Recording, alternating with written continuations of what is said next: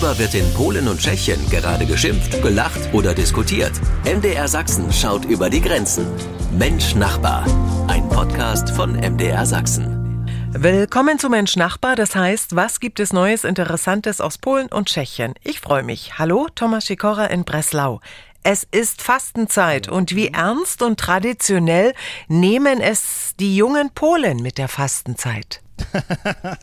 Letzten Dienstag hatten wir in Polen den Heringstag. Der Hering war früher ein billiger Fisch und sollte die 40 Tage des äh, Fastens einläuten. Aber wie die Polen sagen, ein Fisch schwimmt gern. Mhm. Rybka lubi pływać. Äh, ich denke, Sie können sich äh, ausmalen, welches Getränk gut zum Hering passt. Am Dienstag gab es also Partys, bei denen viel Hering gegessen und viel Wasser mit Prozenten getrunken wurde.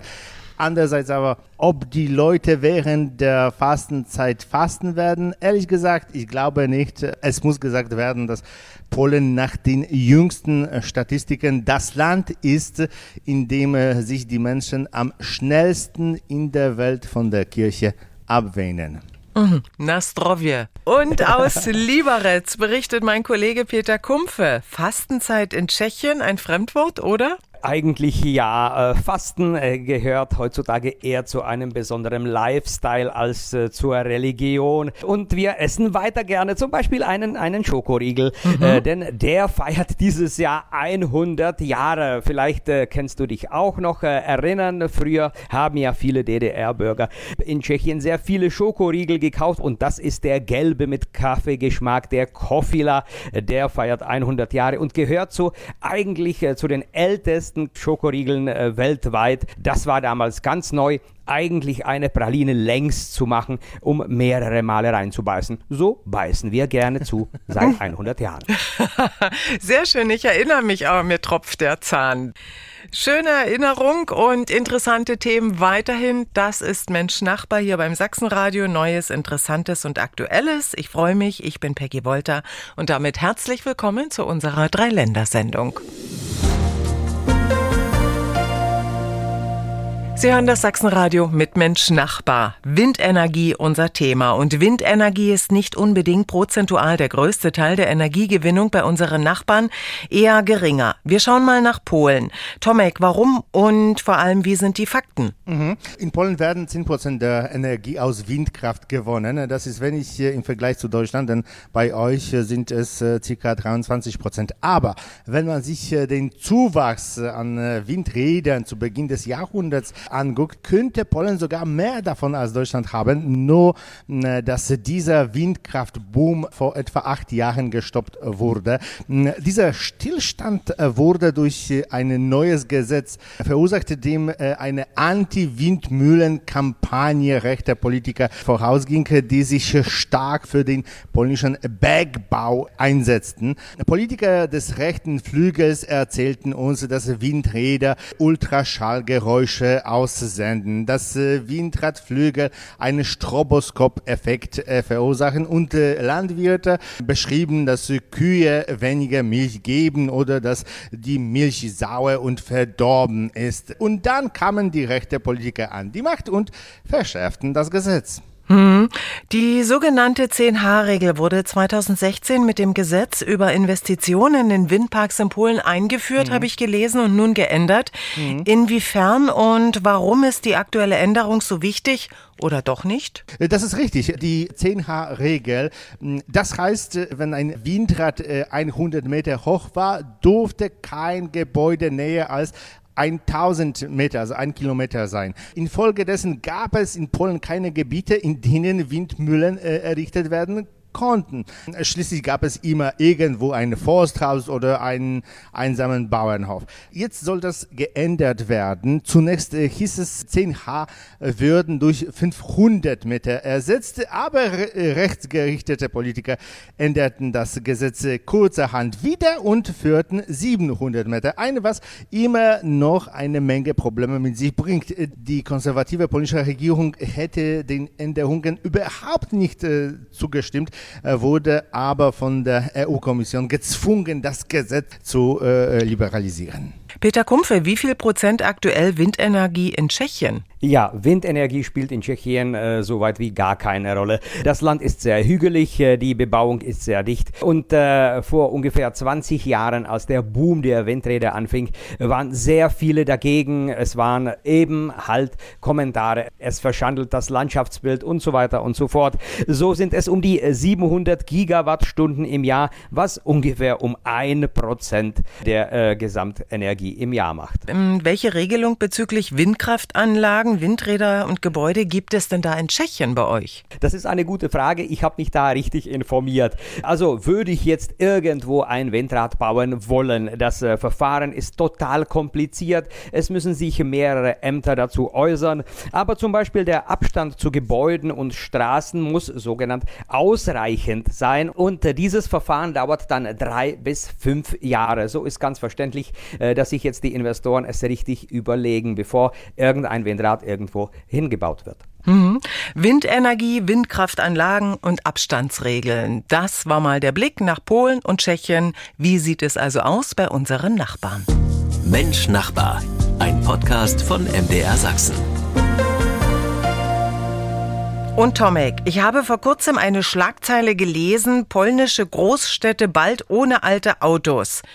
Dachte ich mir, da müssen wir mal ins Detail gehen. Was steckt dahinter? Mhm. Es handelt sich um die sogenannte saubere Verkehrszone. Äh, Krakau hat äh, sie äh, schon eingeführt, Warschau und Wrocław sind dabei, sie zu schaffen. Wrocław möchte, dass die Zone ab 2025 in Betrieb genommen wird. Kurz gesagt, ab diesem Jahr wird die Einfahrt in die Stadtzentren für Autos mit der Euro 3 Kennzeichen für Benziner und der Euro 4 für Dieselfahrzeuge verboten worden sein. Das sind die Pläne der Städte. Aber die Frage ist, ob die Einwohner diese Pläne unterstützen werden. Im Allgemeinen beneiden wir euch äh, um eure Plaketten und wir gehen auch in diese Richtung. In Wrocław findet dieses Jahr ein Konsultationsverfahren statt. Saubere Innenstädte. Wie steht Polen im europäischen Vergleich überhaupt? Puh, ähm, das ist ein schwieriges Thema, denn äh, einerseits sind die polnischen Städte Vorreiter in Sachen Smog. Und viele Menschen, vor allem die Jungen, fordern solche Beschränkungen. Auf der anderen Seite ist das Auto in Polen immer noch ein Synonym für soziale Geltung, aber auch manchmal ein lebensnotwendiges Mittel, weil der Nahverkehr sehr schlecht funktioniert. Und nun gibt es in den äh, polnischen Städten hm, heftige Auseinandersetzungen zwischen jungen Leuten, die alte Autos aus den Städten werfen lassen, und armen Leuten, äh, für die ein VW Passat 1,9 TDI der wertvollste Besitz ist. Generell werden sich die Zonen für sauberen Verkehr aber auf den deutschen Gebrauchswagenmarkt auswirken. Es ist möglich, dass die Polen keine älteren Autos mehr kaufen, vor allem keine Diesel, die schon einige Jahre alt sind. Schauen wir genau zu diesem Thema auch nach Tschechien. Peter Kumpfe, gibt es diese hm. Regelungen und Pläne dafür für tschechische Städte? Es wurde die letzten zehn Jahre äh, deftig diskutiert, auch mit dem Ausblick nach Deutschland, wo man eigentlich mitbekommen hat, dass die Umweltzonen mitten in den Städten nicht unbedingt viel gebracht haben. Äh, die einzige Stadt, die größere Probleme mit Autos hat, ist Prag. Es gab sogar eine Idee, eine Maut für die Einfahrt in die Stadt äh, einzunehmen, aber äh, das war weniger aus dem Grund äh, der schlechten Luft äh, oder der Umwelt, eher, dass es zu wenige Parkplätze und einfach zu wenig Platz für Autos Autos in der Prager Altstadt gibt. Bisher äh, hat man es nicht eingeführt, die anderen Städte haben dieses Bedürfnis nicht und Prag motiviert eher äh, Elektroautobesitzer, die auf blauen, also Einwohnerparkplätzen frei parken dürfen und auch die Busstreifen nützen dürfen. Also eher eine positive Motivation, um sich vielleicht ein etwas ökologischeres Fahrzeug anzuschaffen. Und insgesamt wurde auch gesagt, das Problem muss man äh, komplex lösen und jetzt nicht den Handwerker Handwerker bestrafen, der mit seinem 20 Jahre alten Transporter irgendwann mal ins äh, Zentrum der Stadt tuckern muss. Mhm, saubere Innenstädte, wie steht Tschechien im europäischen Vergleich? Im europäischen Vergleich stehen wir eigentlich gar nicht so schlecht. Smog ist weitgehend in Tschechien eigentlich kein Thema. Und das obwohl der Anteil alter Autos höher ist als vielleicht in Westeuropa. In Tschechien haben wir das Durchschnittsalter der Fahrzeuge bei 15,6 Jahre. Älter ist es nur in Polen, wo die Fahrzeuge 16 Jahre alt sind im Durchschnitt. Ja, äh, zum Vergleich Deutschland, da sind alle Autos im Durchschnitt nur 8 Jahre alt. Großstädte bald ohne alte Autos. Die Pläne in Polen und Tschechien sind sehr unterschiedlich. Das ist Mensch Nachbar. Aktuelles aus Polen und Tschechien immer hier bei Mensch Nachbar beim Sachsenradio. Und eine gemeinsame grenzüberschreitende Zusammenarbeit bei der Gesundheitsversorgung zwischen Tschechien und Sachsen ist ja schon seit langem geplant. Peter Kumpfe, wie ist denn diesbezüglich der Stand? Sich versorgen lassen da, wo es am nächsten ist. Das ist ein Thema, was gerade an der tschechisch-sächsischen Grenze sehr aktuell ist. Oft äh, ist das Krankenhaus auf der deutschen Seite näher als das tschechische und umgekehrt. Und logischerweise wäre ja, wenn man irgendein Beschweren hat, geht man in das Krankenhaus, das näher ist. Leider, es geht nicht. Äh, die tschechischen Krankenkassen spielen das Spiel einfach nicht mit und deshalb ist für weitere Zeit dieses Thema wieder vom Tisch. Wie gesagt, die Behandlungen tschechischer Patienten in Deutschland wären für die tschechischen Krankenkassen einfach zu teuer. Wie ist denn generell, Peter, die Gesundheitsversorgung in der Grenznähe zu Sachsen? Nutzen viele eher die Krankenhäuser und Gesundheitsversorgung in Sachsen, in Deutschland? Ja, eben nicht, äh, weil es zu teuer ist. Man müsste sich eigentlich eine Reiseversicherung äh, für dieses äh, sichern, um behandelt werden zu können. Inzwischen gibt es ja Vereinbarungen zwischen den Rettungsdiensten, dass das Rettungsfahrzeug den Patienten abholt, das einfach näher ist. Das gelingt so langsam. Es ist ein langzeitiges Programm, aber dass man einfach mit wehenden Zähnen oder mit einem gebrochenen Arm so einfach nach Deutschland ins Krankenhaus fährt, das gibt es bisher noch nicht. Hm. Gesundheit ohne Grenzen. Wie sieht es an der polnisch-sächsischen Grenze aus oder Richtung Brandenburg, Tomek? Stell dir vor, Peggy, dass du in einem Restaurant in Zgorzelec so viele Pierogen gegessen hast, dass du ohnmächtig äh, geworden bist. Mhm. Ein polnischer Krankenwagen könnte dich abholen und dich in ein polnisches Krankenhaus bringen. Wenn ich du wäre, würde ich kurz bevor du das Bewusstsein verlierst, einen letzten Wunsch äußern. Nur nicht in ein polnisches Krankenhaus. Ich will nach Görlitz. Und Genau hier liegt das Problem, denn bisher durfte ein deutscher Krankenwagen beim Signal nicht durch Polen fahren und deutsche Notärzte dürfen in Polen nicht praktizieren. Und andersrum also der polnische Krankenwagen sollte dich zu äh, Brücke bringen, wo der deutsche Krankenwagen, äh, wie beim Austausch von Spionen während des Kalten Krieges, dich an Bord nehmen und ins Krankenhaus fahren würde. Jetzt wird es einfacher sein. In Görlitz, aber auch in Brandenburg können die Krankenwagen dank eines Abkommens in der Stadt auf der anderen Seite des äh, Flusses fahren und agieren. Jedenfalls äh, arbeitet die Polizei äh, bereits so, wenn du in dem polnischen Restaurant nicht in Ohnmacht fällst, sondern wegläufst, ohne deine Rechnung zu bezahlen, auf die deutsche Seite, dann die polnische Polizei auf ein Signal hin die äh, Verfolgung aufnehmen kann. Generell kann man aus dieser ganzen Geschichte nur eine Schlussfolgerung ziehen. Essen Sie nicht so viele Piroggen. Es lohnt sich nicht, doch wir haben gerade die Fastenzeit. Aber bei Piroggen, Tomek, kann man schwach werden. Das ist nicht ganz so einfach. Die sind nämlich sehr, sehr püschne, sehr lecker. Dankeschön, interessantes Thema. Wir bleiben dran. Wir werden es weiterhin verfolgen. Gesundheit ohne Grenzen. Mensch Nachbar ein Podcast von MDR Sachsen. Peter Kumpfe in Liberec berichtet aus ganz Tschechien.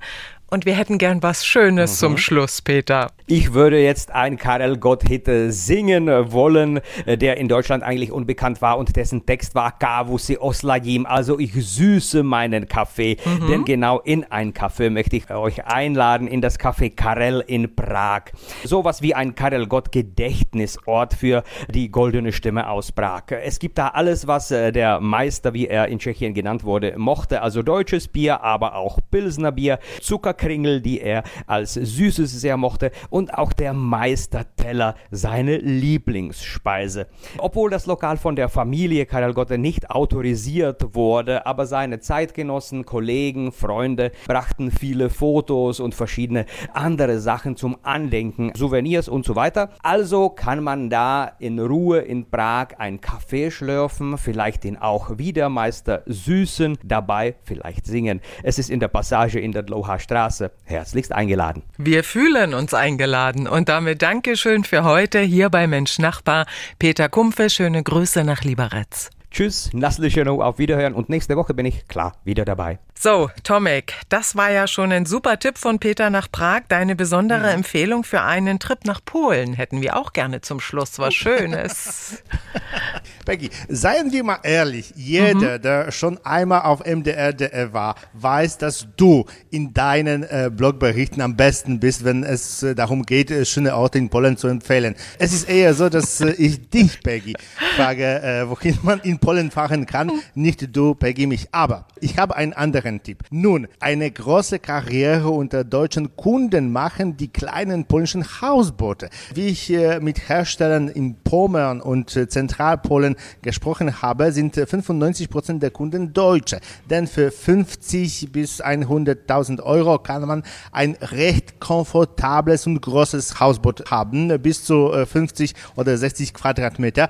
Dann liegt es an Ihnen, ob Sie an einem polnischen Fluss oder in der Seeplatte bei Leipzig äh, haben wollen. Man sagt, wenn man jetzt ein Haus bestellt, kann man schon im Juni darin wohnen. Ja, Hausboot, wir träumen schon vom nächsten Urlaub und richtig, unsere Ausflugstipps entdeckt bei unseren Nachbarn finden Sie natürlich online unter mdrsachsenradio.de auf unserer Mensch-Nachbar-Seite. Thomas Schikora in Breslau, Dankeschön für heute und schöne Grüße. Dankeschön ebenfalls. Do usłyszenia z Wrocławia. Ja, er kennt sich eben aus zwischen Danzig und Zakopane, unser Tomek.